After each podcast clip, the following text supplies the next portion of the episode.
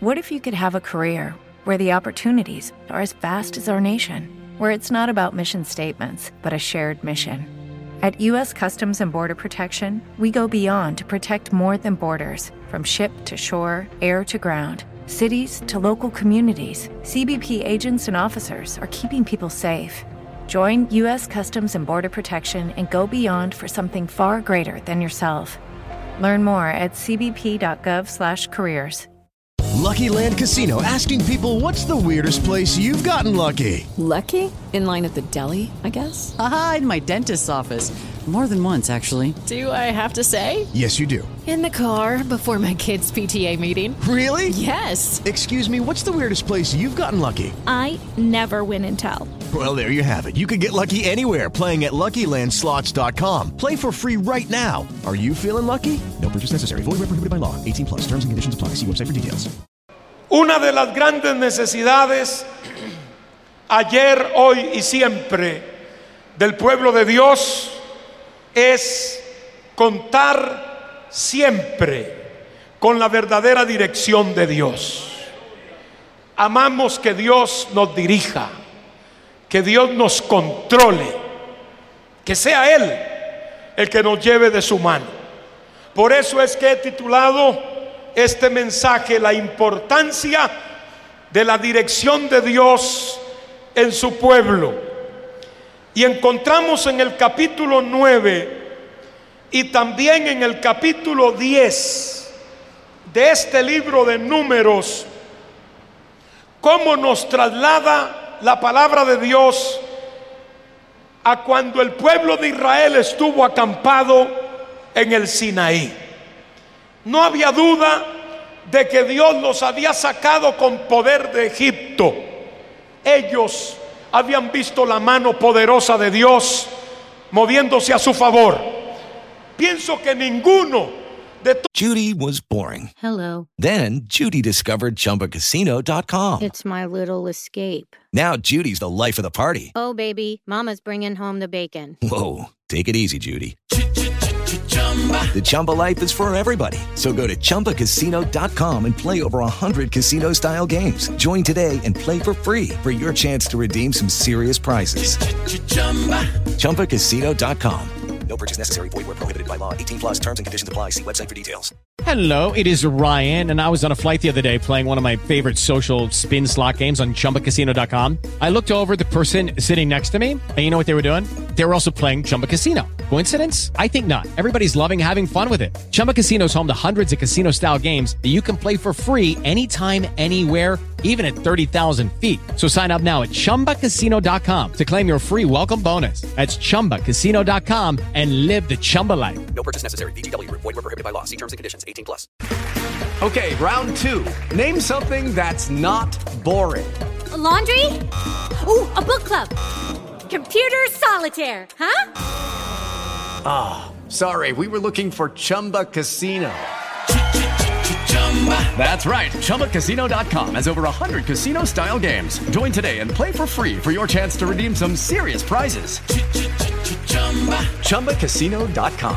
No purchase necessary. Void where prohibited by law. 18 plus terms and conditions apply. See website for details. Todos aquellos que salieron de Egipto dudaban de que Dios había intervenido en forma sobrenatural para sacarlos de Egipto. Antes de cruzar el Mar Rojo, aparece la columna de fuego como una protección para ellos, de manera que no se acercaran sus enemigos que estaban respirando odio contra ellos a poca distancia, pero aquella columna no permitió que los egipcios pasaran. Mientras tanto, la columna que era fuego de este lado y del otro lado oscuridad para los egipcios, les permite a ellos cruzar el Jordán, el, el Mar Rojo, perdón. Y después de cruzarlo, las aguas cubren a Faraón y su ejército, acabando con ellos para siempre. ¿Qué pasó con la nube? La nube y la columna no se disiparon. Pocos días después llegaron a Sinaí y la columna descendió.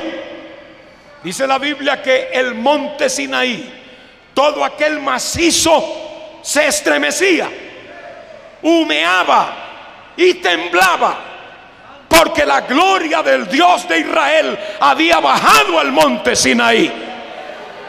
Y Dios hablaba palabras de poder, palabras de fuego al pueblo. Y sabemos que surgen de allí los diez mandamientos. Y más tarde, diríamos hoy, la reglamentación de esos diez mandamientos expresada en más de 600 preceptos y mandatos que regulaban toda la vida nacional del pueblo de Israel. Eso es dirección de Dios. Eso es Dios tomando riendas, alabanzas al Señor. Es Dios dejando claro que Él no ha sacado a un pueblo de la esclavitud egipcia para que vivan a su antojo, para que vivan como ellos quieren, sino que ha sacado a un pueblo con mano poderosa para ser Él el que los va a guiar día y noche, día con día, año con año, todo el tiempo, porque Él es el dueño de ese pueblo que ha comprado. Capítulo 9 y 10 del libro de números está el pueblo recibiendo instrucción. Y hay aquí en estos capítulos, incluyendo el pasaje que leímos. Judy was boring. Hello. Then Judy discovered ChumbaCasino.com. It's my little escape. Now Judy's the life of the party. Oh, baby, Mama's bringing home the bacon. Whoa, take it easy, Judy.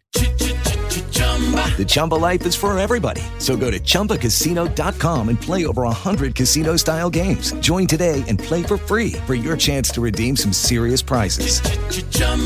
ChumbaCasino.com. No purchase necessary. Void where prohibited by law. 18 plus terms and conditions apply. See website for details. It is Ryan here, and I have a question for you. What do you do when you win? Like, are you a fist pumper? A woohooer, a hand clapper, a high fiver. I kind of like the high five, but if you want to hone in on those winning moves, check out Chumba Casino. At ChumbaCasino.com, choose from hundreds of social casino style games for your chance to redeem serious cash prizes. There are new game releases weekly, plus free daily bonuses. So don't wait. Start having the most fun ever at ChumbaCasino.com. No purchase necessary. VGW. Void were prohibited by law. See terms and conditions. 18 plus. Step into the world of power, loyalty, and luck. I'm gonna make him an offer he can't refuse. With family, cannolis, and spins mean everything. Now, you wanna get mixed up in the family business. Introducing The Godfather at ChumbaCasino.com. Test your luck in the shadowy world of The Godfather slot. Someday, I will call upon you to do a service for me. Play The Godfather now at ChumbaCasino.com. Welcome to the family. VGW Group. No purchase necessary. Void where prohibited by law. See terms and conditions. 18 plus. Unos principios que implican dirección, que implican control de Dios sobre nosotros. Y Dios sabe por qué necesitamos control. Porque nosotros sin control ni siquiera estaríamos aquí en esta noche. Si usted de niño no hubiera tenido el control de sus padres o de quienes vieron por usted cuando era un niño, usted no estaría vivo hoy. Ya hubiera perecido en la vida. Asimismo en la vida espiritual. Nosotros necesitamos que Dios nos controle. Que Dios nos gobierne. Y Dios quiere un pueblo para gobernar sobre él. Por eso la predicación de Cristo fue también arrepentidos, porque el gobierno de Dios se ha acercado. Vivimos bajo el gobierno de Dios, bajo el reino de Dios, que es lo mismo que gobierno de Dios. Lo primero que estamos viendo aquí en el capítulo 9 es un acontecimiento extraordinario. Dios les da un mandamiento sobre la Pascua. Nótenlo allí. La Pascua era un mandamiento muy serio en el plan de Dios con Israel. La Pascua era la conmemoración de la redención de los hijos de Israel representada en los primogénitos que no perecieron en Egipto.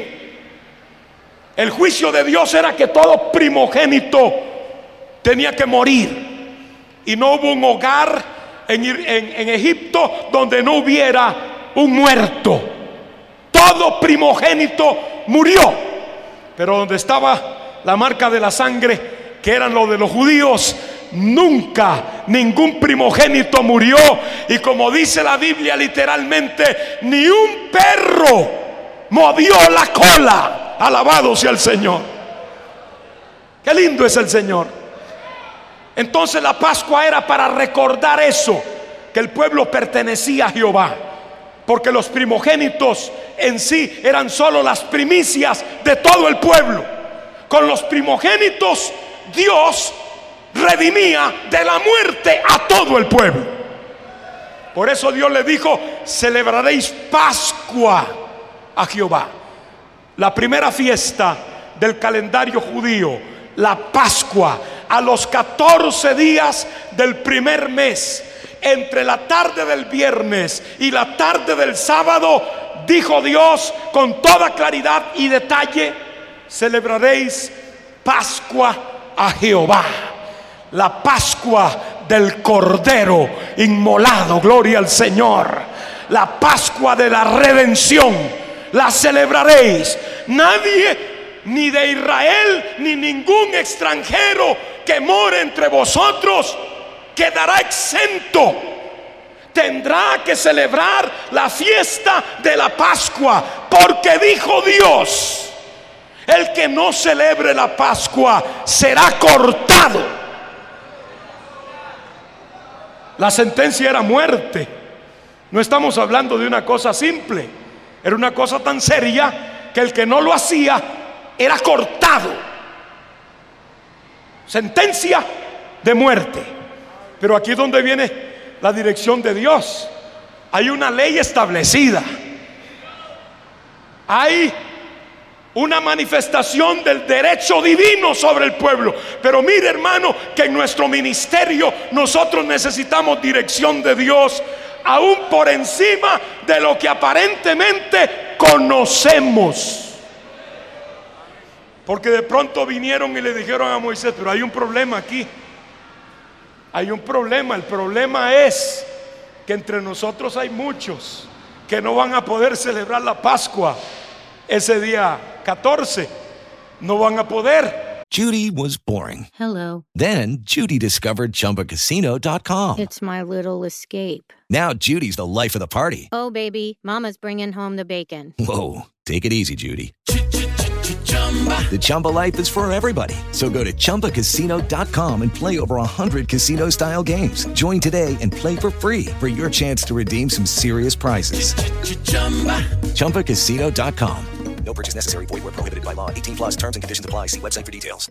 It is Ryan here, and I have a question for you. What do you do when you win? Like, are you a fist pumper? A woohooer, a hand clapper, a high fiver. I kind of like the high five, but if you want to hone in on those winning moves, check out Chumba Casino. At chumbacasino.com, choose from hundreds of social casino style games for your chance to redeem serious cash prizes. There are new game releases weekly, plus free daily bonuses. So don't wait. Start having the most fun ever at chumbacasino.com. No purchase necessary. VGW. Void were prohibited by law. See terms and conditions. 18 plus. ¿No te encantaría tener 100 dólares extra en tu bolsillo?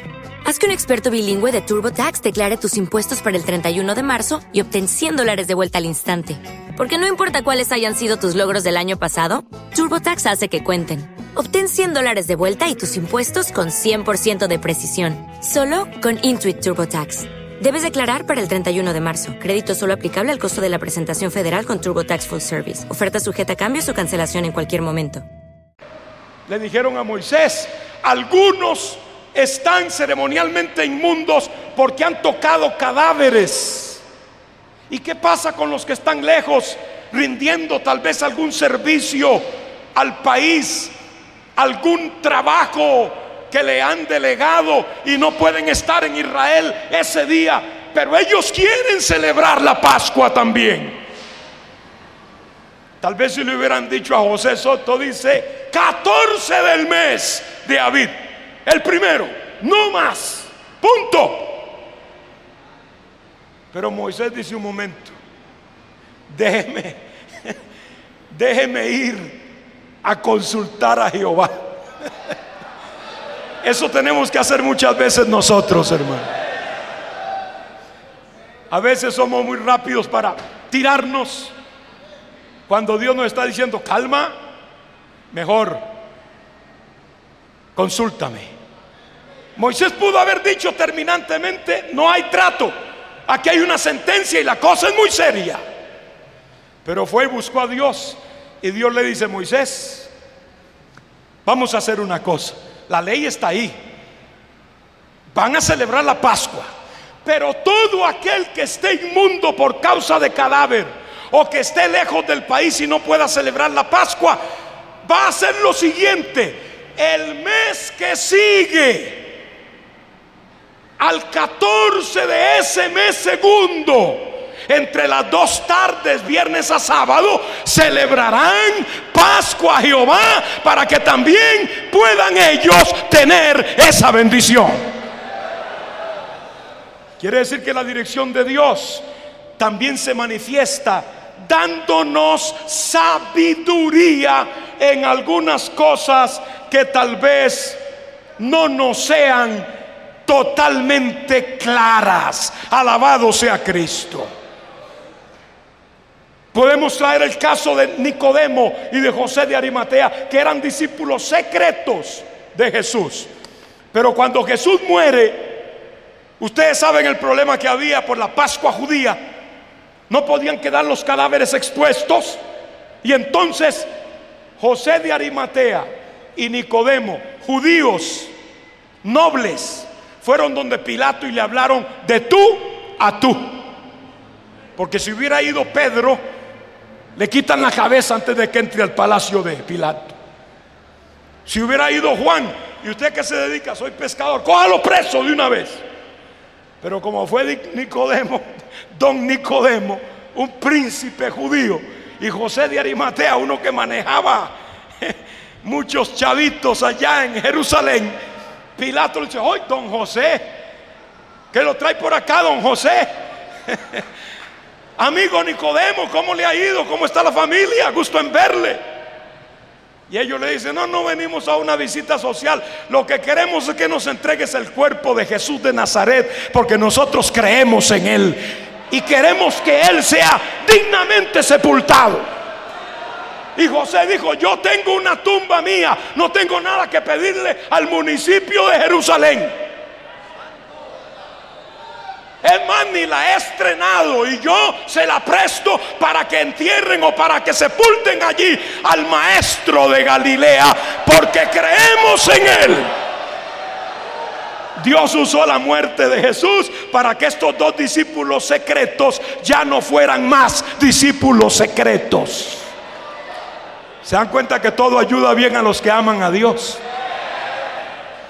Según la ley judía, estos dos sujetos eran inmundos porque se entremetieron y probablemente tocaron un cadáver. Todos los que alrededor del cuerpo del Señor tuvieron que ver con ese funeral quedaron inmundos, incluyéndolos a ellos, ceremonialmente. Para la ley judía eran inmundos. Pero ese día brilló la luz de la salvación y del perdón de Dios en ellos. Por eso repito, dirección de Dios es sabiduría de Dios, aunque a veces las cosas tengan una sola dirección, es bueno que demos una apertura a que el Espíritu Santo nos instruya y nos dé una solución alternativa. Amén. Eso hay que hacerlo, queridos obreros. Pero también tenemos aquí mismo, gloria al Señor, en el capítulo 10, algo muy interesante. Después vamos a volver ahí un poquito al capítulo 9. Pero en el capítulo 10 tenemos también otra cosa interesante. Versículo 1 al 10. No lo voy a leer. Pero allí tiene la instrucción acerca de las trompetas. Las trompetas que Dios mandó hacer a Moisés de plata, símbolo de redención también, porque la dirección de Dios siempre se centrará alrededor de que somos propiedad de Él porque fuimos redimidos. Redimido quiere decir comprado. Las trompetas de plata estaban allí. No eran un adorno, eran para tocarse. Las trompetas de plata se podían tocar una, se podían tocar las dos juntas, se podían tocar una vez, se podían tocar dos veces, o sea, dos toques, se podía tocar un son de alarma y se podía tocar un son de convocación. Allí está todo en el capítulo 10. Una de las cosas que Dios usaba para dirigir al pueblo, que el pueblo tenía que desarmar campamento y moverse, eran las trompetas. Sonaba trompeta y un campamento de oriente tenía que desarmarse.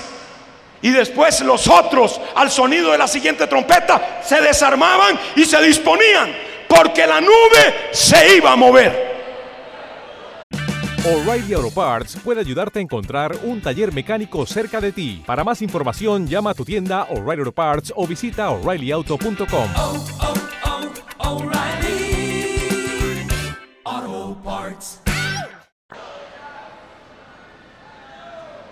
Cuando venía peligro, también se tocaba la trompeta en una forma de alarma.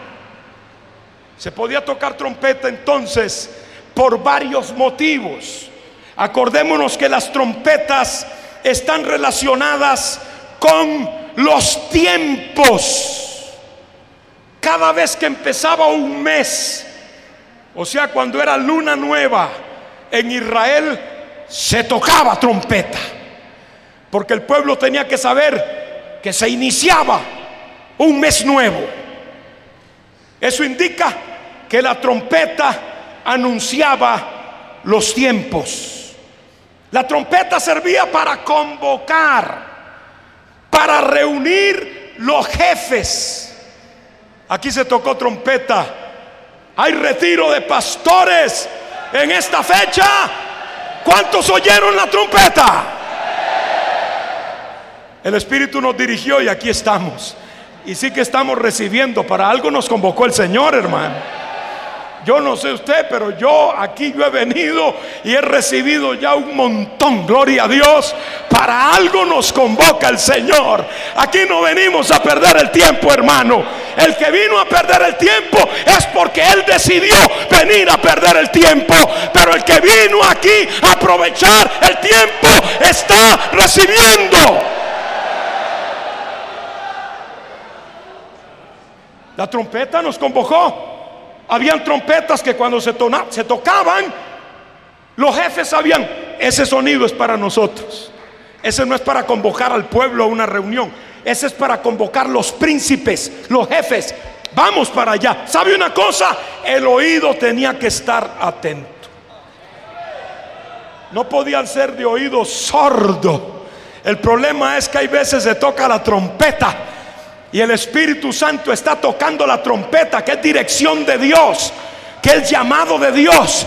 Y la gente tiene oídos pesados, como dice el profeta. No oyen con sus oídos. La Biblia dice, el que tiene oído, oiga lo que el Espíritu dice a las iglesias. ¿Cuántos creen que el Espíritu habla? El Espíritu de Dios habla todavía se mueve entre su pueblo. El Espíritu no, no, no nos va a dejar en ningún momento. Aquí es desde que la iglesia empezó en Pentecostés hasta que la iglesia sea levantada. Precisamente cuando suene la final trompeta. Porque hay trompetas que suenan pero no son las finales. Pero hay trompetas para nosotros. Hay una trompeta que se tocaba cuando empezaba un día de adoración, como la presentación del holocausto. Había trompeta que se tocaba para alarma. Hay peligro. Y se tocaba la trompeta, gloria al Señor. Usted encuentra que las trompetas se asocian al futuro profético de Israel, igual que al futuro profético de la iglesia. Mire hermano, quien no ve en estos días, es decir, quien no oye, mejor dicho, cómo el sonido de la trompeta se, se intensifica, como en aquel tiempo que Dios decía, empieza un mes, toquen trompeta, así lo establecía la ley. Ahora oímos la trompeta decir que estamos viviendo en días finales. La trompeta de Dios está diciéndonos que los tiempos se acaban, que ya la profecía se ha ajustado prácticamente en su totalidad y que lo que único falta prácticamente es que el Señor Jesucristo descienda del cielo y levante su iglesia. La trompeta está sonando y hay que ver si los creyentes, hay que ver si los pastores estamos oyendo las señales de los tiempos. Eso también es dirección de Dios. Pero también quiero hablarles de otro tipo de dirección. Y es la dirección de Dios en orden.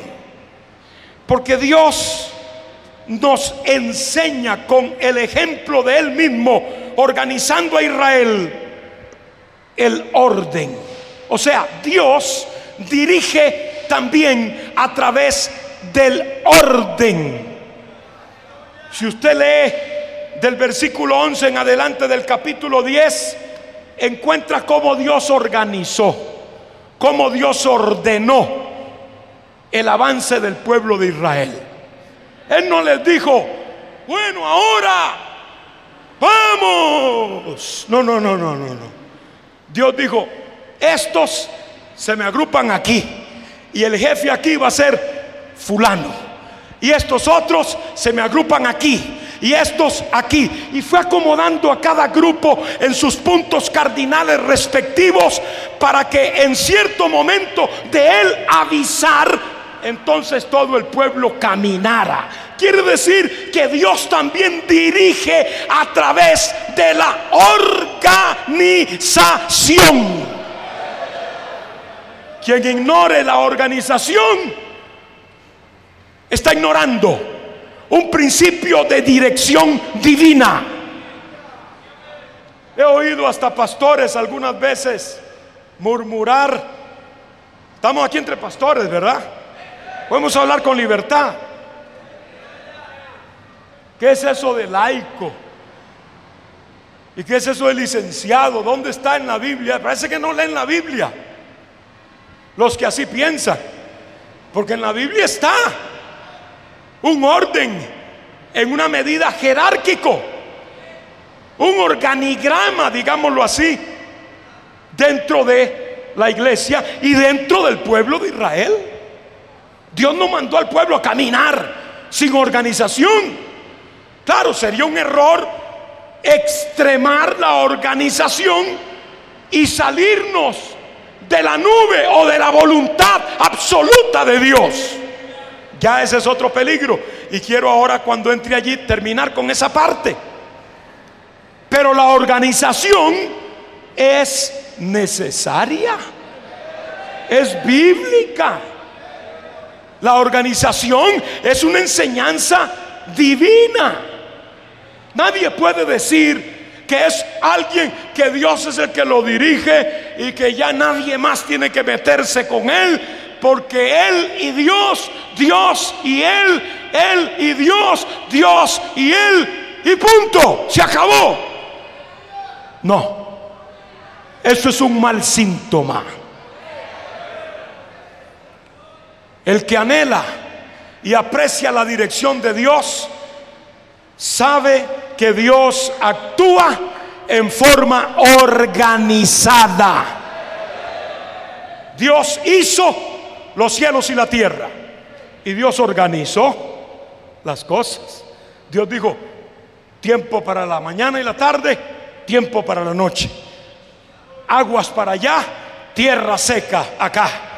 La tierra me produce allí hierba y me produce allí los, los seres vivientes. Y allá está la tierra produciendo. Dios organizó. Vivimos en una naturaleza organizada por Dios. Ahora, Dios tiene prerrogativas soberanas. Y cuando Él quiera, gloria a su nombre, pasarle por encima a cualquier ley, le pasa por encima.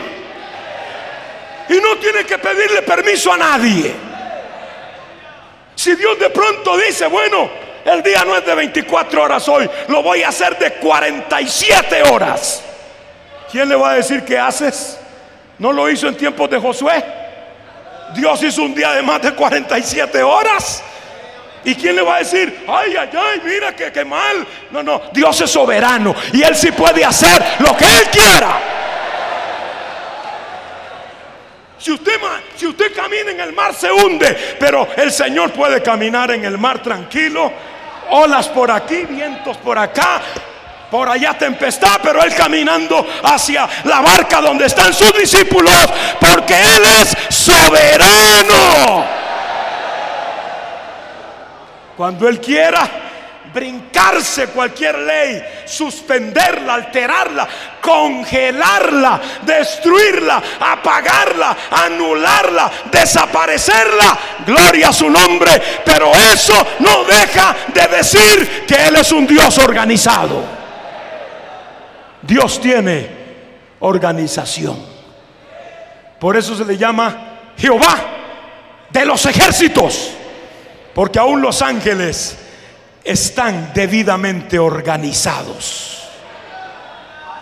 Y un pueblo sin organización perece. ¿Cuántos dicen amén? Pero dentro de esa organización, y eso es muy importante, cuando vemos el caso de Jetro, Reuel, y con otro nombre que se le conoce, que es el mismo, el suegro de Moisés, llegó allí a visitar en el Sinaí a Moisés, trayendo a la esposa de Moisés y los hijos. Y lo saludó muy bien. Pero a pesar de que Jetro era descendiente de Abraham, porque él era madianita, era descendiente de uno de los hijos de Abraham con Setura, que era Madián. Y Jetro conocía sin duda alguna algo, por lo menos por tradición oral, acerca de Jehová. Pero él no era un adorador completo de Dios. De hecho, cuando él llega donde Moisés y Moisés le cuenta lo que había pasado con Israel, etcétera, él dice: no, Ahora entiendo que Jehová de veras que es más grande que todos los dioses. Sí, pero todavía pensaba en los otros dioses. Es que a Dios no se le puede comparar con ningún Dios. Amén, hermano. Realmente el que conoce a Dios, a no ser que lo diga poéticamente o líricamente o algo así, pero el que conoce a Dios sabe que Dios no puede comparársele con ningún Dios de esta tierra. El que quiera ponerme a otro al lado de mi Dios, lo dañó y se dañó él. Digo, dañó al que puso al lado de Dios, porque no hay nadie que pueda ponerse al lado de nuestro Dios.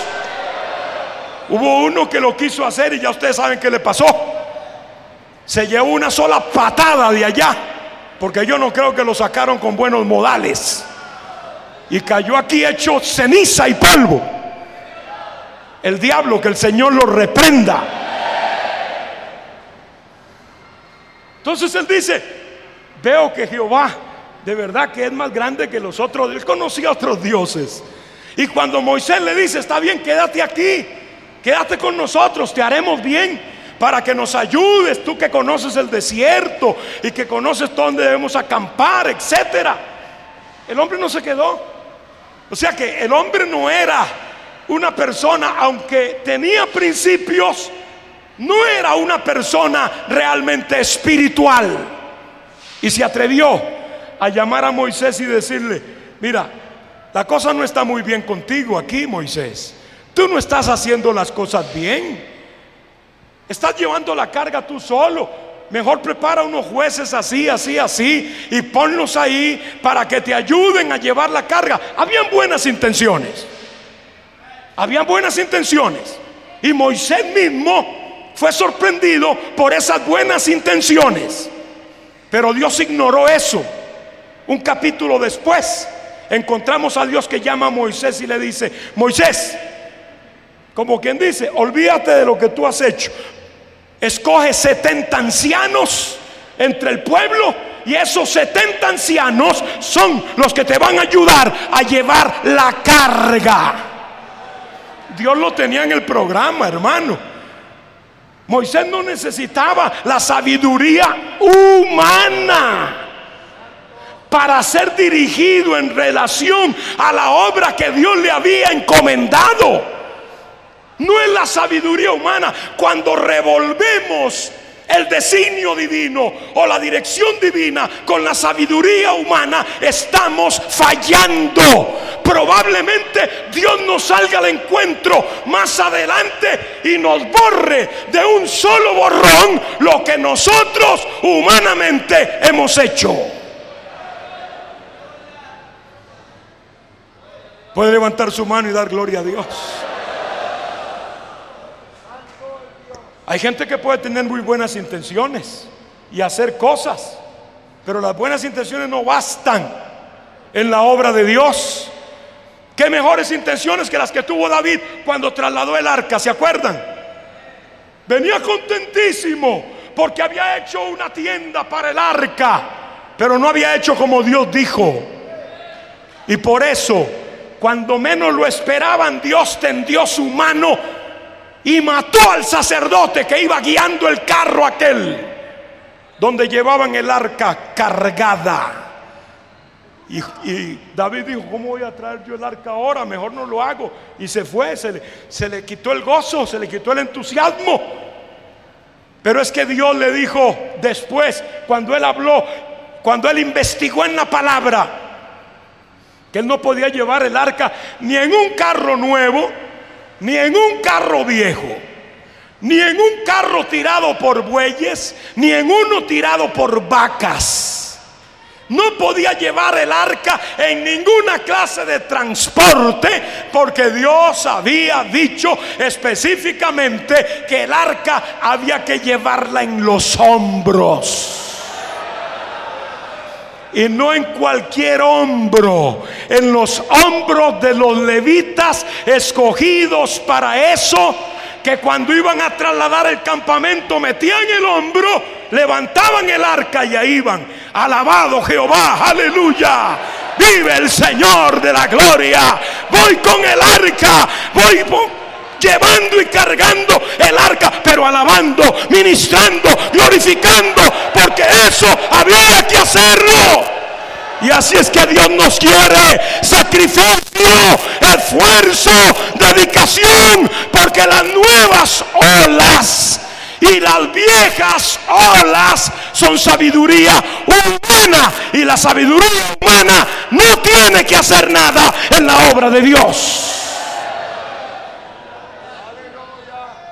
Dios pueden causar muchas cosas, pero Dios no necesita que alguien lo instruya para decirle cómo tiene que hacerlo, porque Dios es soberano y a Él no se le escapa ningún detalle.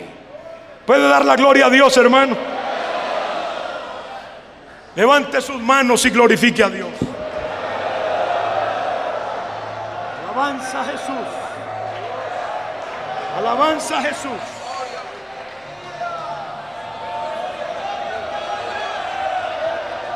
Aleluya. Pero quiero, después de hablarles de estos puntos que son de dirección de Dios, llevarlos a un aspecto que diría yo, y es la parte final del mensaje, es el aspecto más contundente, por lo visible, por lo literal diríamos, y fue la nube y la columna. ¿Qué énfasis más marcado hace la escritura en esto de la guianza de Dios a través de la columna y de la nube? Y la Biblia nos dice que la nube siempre estuvo sobre Israel. Porque en el capítulo 30 al final de números, esos últimos capítulos, de números no, perdón, de Deuteronomio, no vamos a leerlo ahora porque son pasajes largos. Pero cuando Moisés da el último mensaje a Israel, aparece la nube. O sea que la nube estuvo con ellos todo el peregrinaje. Todo. Nunca se apartó. Siempre la nube y la columna guiaron al pueblo de Israel. Ahí lo dice en el pasaje que leímos. Cuando la nube se alzaba, el pueblo decía, todo el mundo de pie. Hay que estar listo a ver hacia dónde se mueve la nube. Y la nube se movía para allá. Y allí iba el pueblo ahora, detrás de la nube, sobre, el, eh, es decir, bajo la nube. Y luego de pronto la nube se detenía. Allí se detenía el pueblo de Israel. Allí acampaba. Alabanzas al Señor. Era una cuestión visible. Era una cuestión que identificaba a Israel. Reyes alrededor veían una columna, veían una nube allá en el desierto y decían, allá viene el pueblo de Israel. Por allá está acampado el pueblo de Israel, porque la nube los identificaba. Y esta nube es cobertura. Era una nube que estaba sobre ellos. De día era una nube, de noche una columna de fuego. Esto habla, repito, de cobertura. Es un símbolo también de la presencia de Dios en medio de su pueblo. Para nosotros también representa como la presencia de Cristo. Hoy no tenemos la nube literal, pero tenemos sobre nosotros la cobertura de nuestro Señor Jesucristo. Y tenemos una antorcha que alumbra en lugar oscuro. La columna de la verdad, que es la palabra de Dios. Una columna que nos guía, gloria a Dios.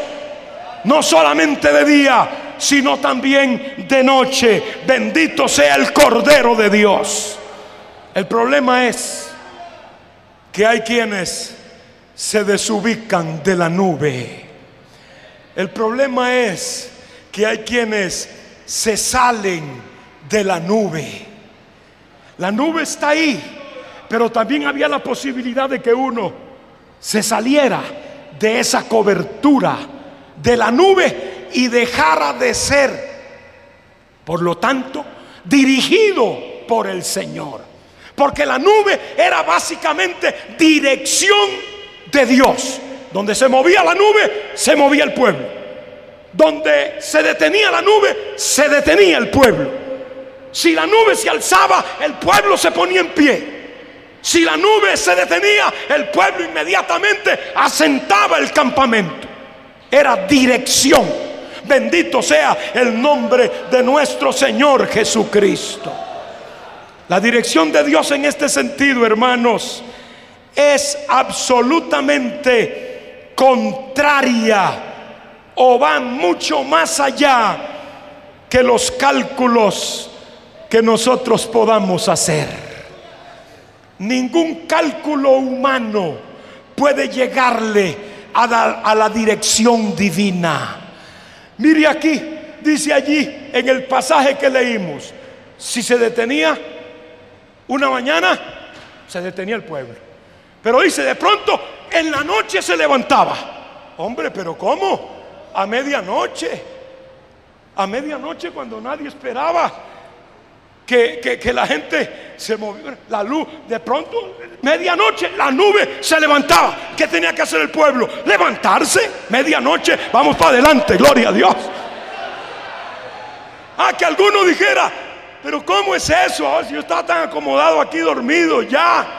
No, no, oído atento, sonaba la trompeta, la nube se alzaba, el pueblo caminaba, porque Dios lo iba dirigiendo.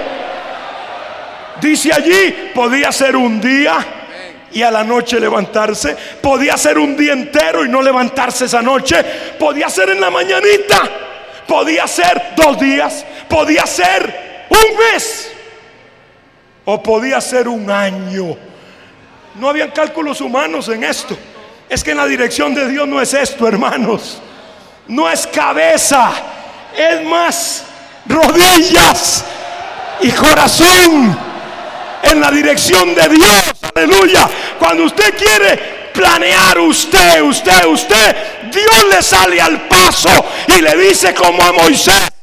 Eso no sirve. Hazme esto así, así, así y así. Porque la dirección de Dios no es cálculo humano. Es la presencia del Espíritu Santo de Dios. Y a veces esa manifestación puede ser locura. Hay veces esa manifestación puede ser hasta ridícula. David llevaba el arca después cuando arregló el problema este, hizo las cosas como Dios decía. Y cuando iba en media calle, hermano, llevando el arca contento porque ahora sí estaba seguro que iba en la dirección de Dios, de pronto empieza a sentir eso que sentimos nosotros a veces también. Amén. Ese toque. Y el hombre, eh, eh, David era espiritual, hermano, vestido de rey, con corona, con el, el- el- el báculo de rey, y empieza a sentir ese movimiento de Dios en su vida, porque el hombre era pentecostés 100%, no era 50%, ni 25%, era 100% pentecostés. Y de pronto dice, ¿qué hago yo con esta corona? Si aquí el único rey es Jehová de los ejércitos. Botó la corona. ¿Qué hago con este ropaje real? Yo no soy el rey ahora. Se quitó la ropa, se puso un saco de lino y empezó a danzar y a alabar y a bendecir. ¡Aleluya! Gloria a Jesús. Gloria a Jesús. ¿Qué le importó a David que era rey o rey? ¿Qué interesa que sea supervisor, que sea presbítero, que sea líder, que sea pastor? Si Dios nos toca, tenemos que alabar, tenemos que glorificar. Shabarababasayama. Aleluya. Aleluya. Si tiene Dios, si tiene fuego de Dios. Aleluya. Qué ridículo ni qué ridículo. Cuando lo alabas te gozas.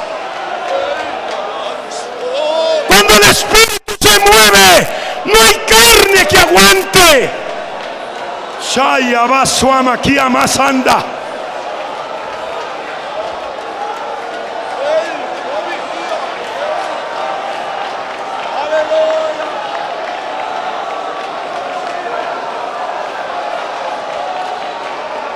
Y Camasua. Aleluya.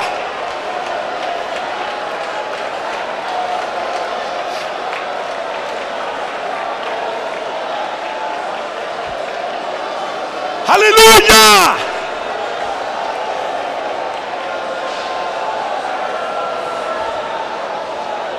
David danzaba lleno del poder de Dios.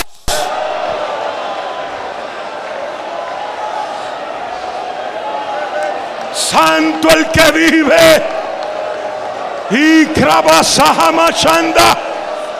Ibereki mi mendiri mi subiri kama. Bekri babachi di mi kama sonda. Ay, sui kama ramasobi di kama tuebe. Oh, aleluya.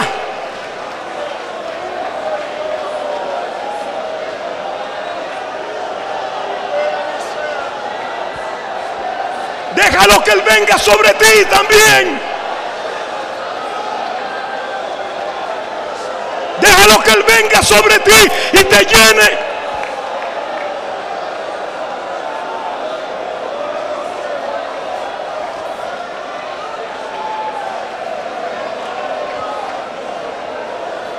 Aleluya.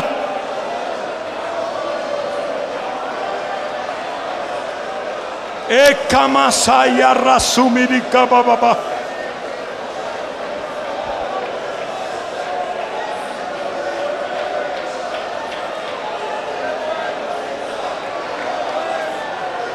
Aleluya, aleluya, aleluya.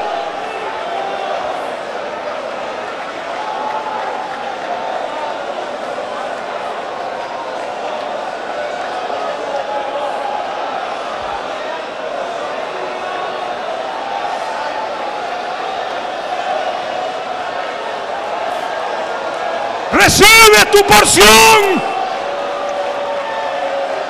Recibe tu porción.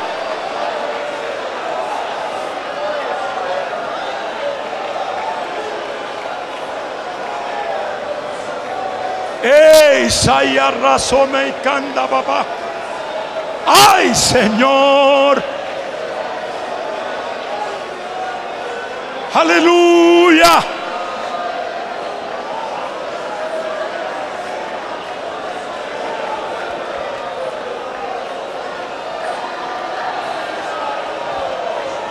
Lo bueno de los cultos, donde se mueve la gloria y el poder de Dios, como en esta obra, que aquí nadie está calculando nada. Aquí nadie está calculando nada. Aquí el Espíritu de Dios se mueve como Él quiere.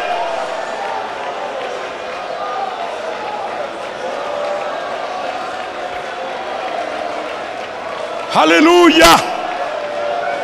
Hay poder, hay poder, hay poder. Hay poder, hay poder, hay poder.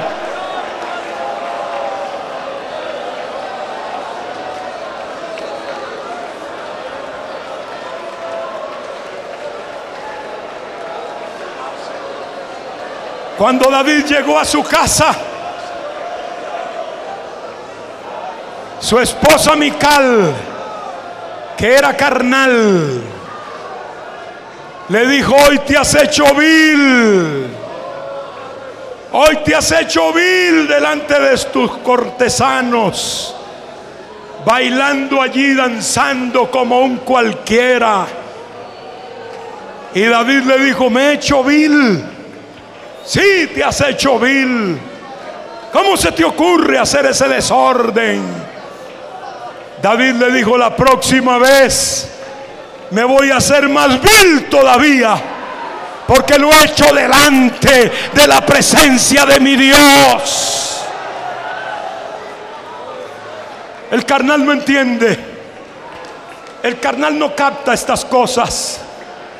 Deme 10 minutos más, hermano, y concluyo. Yo sé que el tiempo es corto, pero quiero terminar esta palabra en unos minutos. Gloria a Dios. Hablándole sobre una particularidad que creo que es importante que usted se lleve en su corazón. Cuando la nube cayó en el Sinaí, y si quiere quedarse en el altar no hay problema, aquí no hay problema por eso. Como si quiere también regresar puede hacerlo. Pero no perdamos la línea que Dios nos está dando. Cuando la nube cayó en el Sinaí, primero fue Moisés. Primero fue Moisés. Pero después Dios le dijo a Moisés, ve y no subas tú solo. ¿Sabe cuántos subieron con Moisés? 75 personas, 70 ancianos de Israel, un hombre llamado Ur, Aarón, los dos hijos de Aarón, Moisés y Josué, o Josué y Moisés. 75 subieron con Moisés y estuvieron bajo la nube de Ur.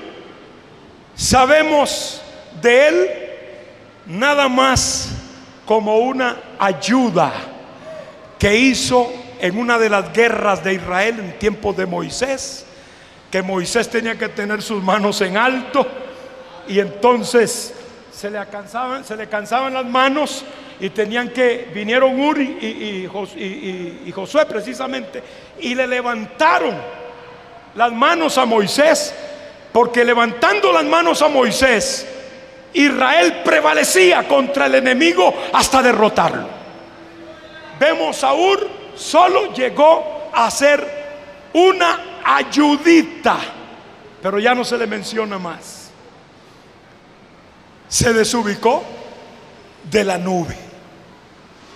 En el caso de Nadab y Abiú, los dos hijos de Aarón, sacerdotes, llegaron un paso más allá.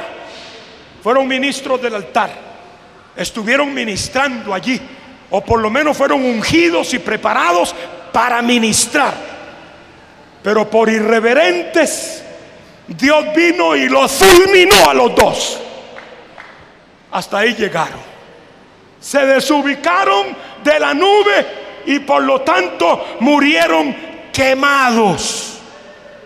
Los 70 ancianos que subieron también a la nube y que estuvieron bajo la nube, perecieron con los otros israelitas en el desierto.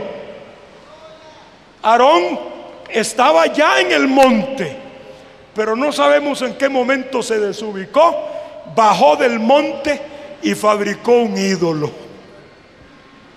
Se desubicó, bajó de donde Dios lo tenía, allá arriba, para fabricar un ídolo y lamentablemente hacer pecar a Israel. Tristemente tenemos que decir que aún Moisés, aún el gran caudillo de Israel, por causa del pueblo de Israel, fue atacado, quizá en su más grande fortaleza, y lamentablemente perdió su entrada a Canaán. No pudo entrar. En un momento dado se desubicó. ¿Sabe quién fue el único que entró? Lo sabemos. Solo Josué y Caleb. Pero Caleb no fue llamado allá arriba. Josué sí estuvo allá arriba. De esos 75 que subieron con Moisés y que estuvieron bajo la nube, solamente Josué entró y poseyó la tierra prometida. Gracias. Es peligroso desubicarse. El hecho de estar bajo la nube no quiere decir que debemos olvidar los otros principios de dirección. Los otros principios de dirección van juntos. Nadie porque la nube brille o porque la columna brille va a decir, ah, bueno, ya, todo está bien. No, los otros puntos son necesarios. No puedes salirte porque si no, pierdes. Al principio les dije que para nosotros Cristo es la cobertura, porque en su nombre echaremos fuera demonios. Estamos cubiertos con su sangre. Su sacrificio es lo que nos marca a nosotros frente a los enemigos que son el diablo y sus demonios. Y no pueden tocarnos. El diablo no podrá tocar a ninguno que quiera guardarse para Dios. El diablo tiene que respetar aunque no quiera, aunque lo haga mordiéndose la lengua, tendrá que respetar a un hijo de Dios marcado con la sangre, con el sello de la redención. Pero no podemos desubicarnos. Jesús recibió y formó un montón de discípulos. En el capítulo 6 de Juan llegó un momento en que Jesús los detuvo y les dice, miren, momentito, ustedes han andado conmigo, qué contentos, qué lindos se ven. Pero voy a empezar a decirles una cosita. Ustedes tienen que identificarse con mi sacrificio, con mi muerte. Tienen que beber mi sangre y comer mi carne. Y les empezó a hablar doctrina. Estos discípulos estuvieron bajo la cobertura y llegaron hasta la doctrina. Hasta ahí llegaron. Porque dijeron, dura es esta palabra. ¿Quién la puede oír? Media vuelta y marcha. Le dieron la espalda y se regresaron. Estuvieron con Jesús. Hasta mostraron entusiasmo porque lo quisieron hacer rey una vez. Ellos mismos. Después que multiplicó los peces y los panes. Dijeron, este es el rey vamos a hacerlo rey. Y dijeron, hagámoslo rey. Y corrieron. Jesús lo impidió y empezó a hablar de doctrina. Llegaron hasta la doctrina. Allí se quedaron. Cuidado hermano, que a veces la doctrina puede parecernos dura, pero es la doctrina de Cristo. No te desubiques, porque el que desubica hay algunas cosas que pueden acontecer de acuerdo a lo que hemos visto ya en aquellos antiguos que se desubicaron de la columna. Algunos discípulos llegaron hasta la Santa Cena. Como Judas aguantó todo el training, toda la, carrera, los tres años y medio hasta la Santa Cena. En la Santa Cena, él dijo, ¿cómo? De veras que va a morir. Realmente él no pensaba como que entregarlo así, simplemente no. Él lo que pensó es, bueno, si este no viene con ningún reino, si, si no, no va a ser ningún rey, si yo no voy a ser el ministro de finanzas, entonces voy a sacar aunque sea 30 piezas de plata. Y ahí se le metió el diablo y salió, pero llegó hasta la Santa Cena. Hay quienes llegan hasta la misma mesa del Señor y se desubican. Amén. Y hay quienes llegan, amados presbíteros, hasta Getsemaní. Sí, hasta el mismo Getsemaní llegan. Y están ahí con el Señor. Tal vez no como debieran estar, pero están ahí acompañando a Jesús en su agonía, aquella agonía en oración que él hizo, horas de oración, y perdieron la oportunidad de apoyar a su maestro, oportunidad que nunca más tuvieron. ¿Cuánto les habrá dolido después, hermano? ¿Cuánto habrán lamentado y les habrá remordido cuando pensaron y cuando Él nos necesitó? que hasta nos pidió que oráramos con Él, aunque fuera una hora, fuimos tan flojos que nos dormimos. Y sabe una cosa, cuando llegaron los soldados y dijeron, ¿dónde está Jesús? El Señor salió y dice, yo soy. Y cayeron de rodillas todos. Se levantaron asustados. Y el Señor le dice, ¿a quién buscáis? a Jesús de Nazaret. Ya les dije que soy yo mismo. Aquí estoy. Pero dejen ir a estos. Ya no tenía que decir eso, hermano. Ya desde que llegaron, los, desde que ellos vieron la bulla de metales y de espadas y bulla de, de botas y qué va, hermano. Ellos ahí también dijeron media vuelta y por donde mejor está la salida, por ahí se fueron. Llegaron hasta el Getsemaní, nada más. Por lo menos uno llegó hasta el Calvario. Amén. Por lo menos hubo uno que Jesús lo miró desde la cruz y pudo decir, he ahí tu madre, cuídamela. Él no dijo esa palabra, pero eso lo, lo, lo dijo en otra forma. Allí está tu madre. Pudo descargar algo de su carga en él, porque estaba ahí. Lo mismo que las mujeres, que se dice por ahí el sexo débil, en los cálculos de Dios no son el sexo débil, por lo menos en el Calvario demostraron que eran más valientes que el resto de los discípulos. ¿Cuántas hermanas alaban a Dios? Y por aquí, ¿cuántas alaban a Dios? No admitan que le digan que usted es débil.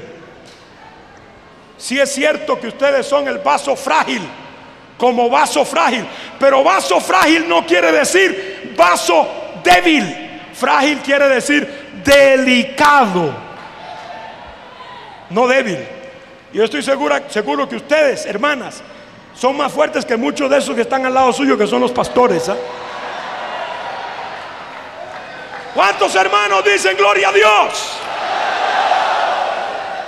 Cualquier buen esposo tiene que reconocer, excepto algunos casos, ¿verdad? Que son muy especiales, que no voy a hablar de ellos ahora, pero tienen que reconocer que es así, esa compañera es una ayuda enorme en su ministerio. Llegaron hasta el Calvario, es decir, cruzaron la meta. Los demás después reconocieron y se hicieron en el grupo otra vez, pero todavía costó algunos trabajitos del Cristo resucitado para que eso se produjera. Hermano mío, ¿hasta dónde va a llegar usted? ¿Hasta dónde? Qué dura es la doctrina del movimiento. No es del movimiento, es de Cristo. Qué duro es el Getsemaní. Bueno, hay que estar con el Señor allí también, en el sacrificio, hermano. No podemos rehuir el momento del dolor. Hay que darle la frente al dolor también. Cuando padecemos por causa de Cristo, somos bienaventurados.